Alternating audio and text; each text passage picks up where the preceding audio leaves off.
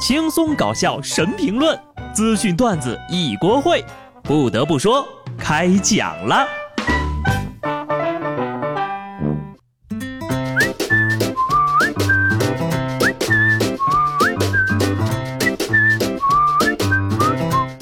Hello，听众朋友们，大家好，这里是有趣的。不得不说，我是机智的小布。我发现一个非常恐怖的事情。昨天是星期五，今天是礼拜一。哎，大家应该都在享受假期了吧？可我呢，国庆还要加班，难受。我理智上知道今天要好好上班，生理上却接受不了，全身的每一个细胞都在摔桌子砸椅子的表示，老子不想干活儿。我现在呢，就是富贵险中求，熬夜熬到两三点，第二天早上呢，为了工资。还是依然冒着猝死的危险起床加班。国庆节呢，我就哪儿也不去了啊，既不去召唤师峡谷观光，也不去热带雨林度假。当然，加班工作赚钱呢。啊，对了，我这边还有个项目啊，有想发财的朋友可以联系我，稳赚不赔。待会儿就去高速公路上卖吃的，咱们以堵车十公里左右计算，大约五米一辆车。三车道双向大概就是一万两千辆，每辆车五个人，总共是六万人。一份炒面卖十块钱，一餐呢就六十万呢。运气好点的，一天两餐一百二十万，长假八天九百六十万。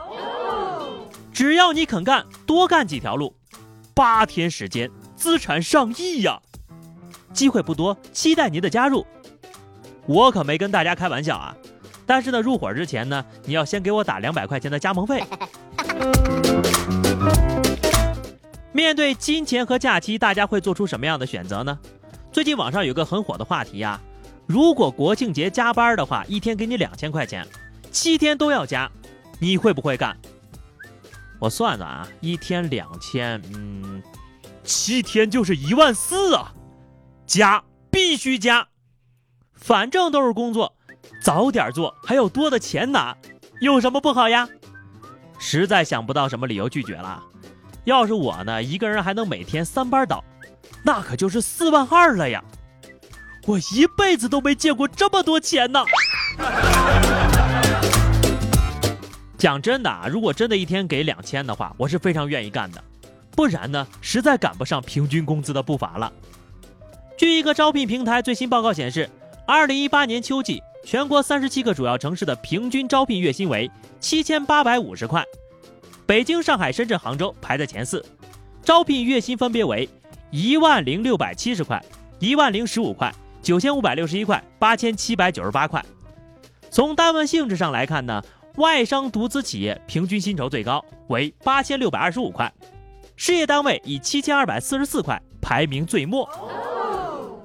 看看这个薪资水平。再看看我那工资条，哎，你们说的应该是我们梦中期望的薪资吧？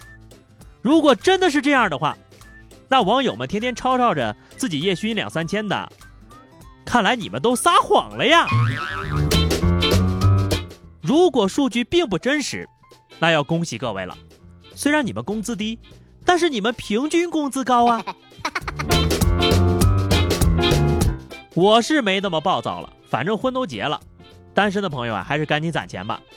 有一位日本网友列出了和具有以下特征的人结婚会很幸福，包括并不仅限于温柔敦厚、细心体贴、有幽默感、什么家务都会做、喜欢看书、口头禅是“真拿你没办法呀”、适当的运动、喜欢阅读家电产品的说明书、没有起床气、不会忘记纪念日、不禁欲亦不纵欲。最后一点很重要，有五亿日元，也就是大概。三千万人民币的存款，有三千万的存款，还得会做家务、细心体贴，您就说结婚这事儿得多难吧？不得不说呀，幸福的婚姻确实是需要很多钱的。最近呢，在青岛的一场相亲会上，有一位二十九岁的小伙就说了，自己参加了几十场相亲会了，几乎每周都会来三四回。因为他的前女友想在黄浦江边买房，婚车要路虎，他不能忍受，于是俩人就分手了。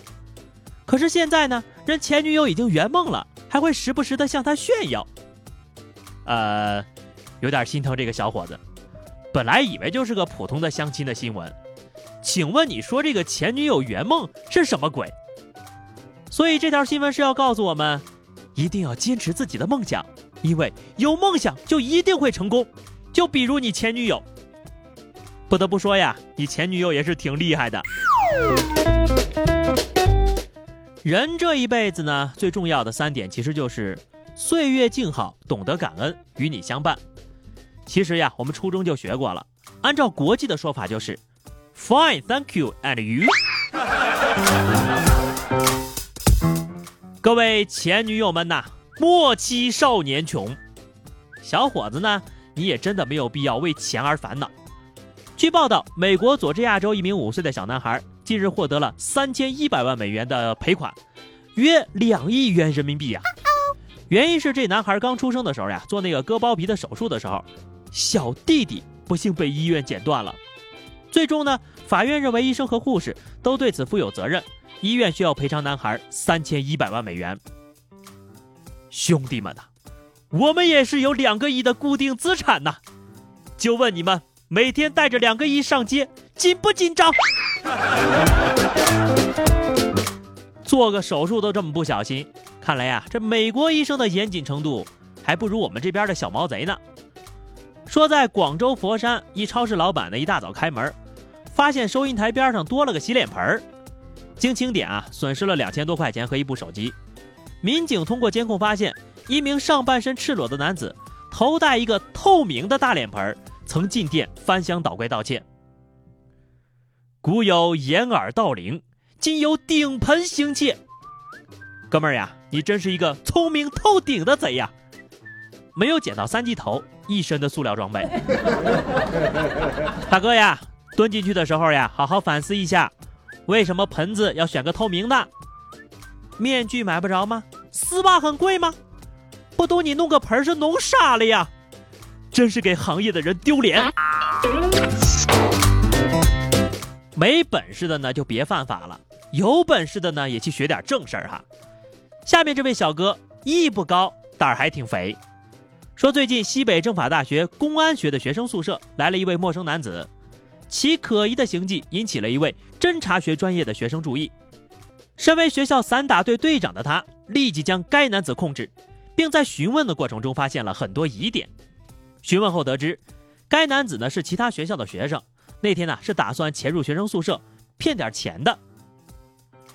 好家伙，骗钱骗到了公安学院，这就跟拿着刀冲进武警宿舍抢钱一样啊！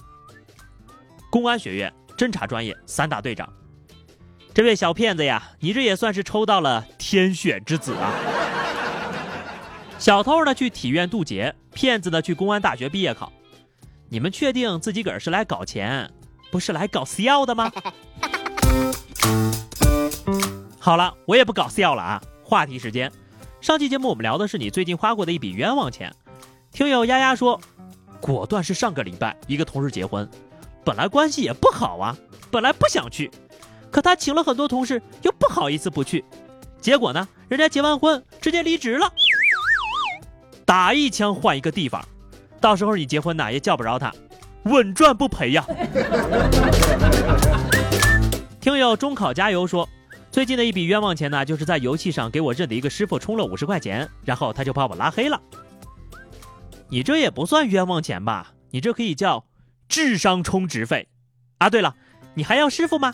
可以联系我。咱们本期话题啊，说一说你的十一假期计划，用一句话简单概括一下。欢迎大家在评论区留言，关注微信公众号 DJ 小布或者加入 QQ 群二零六五三二七九二零六五三二七九，来和小布聊聊人生吧。下期不得不说，我们不见不散，拜拜。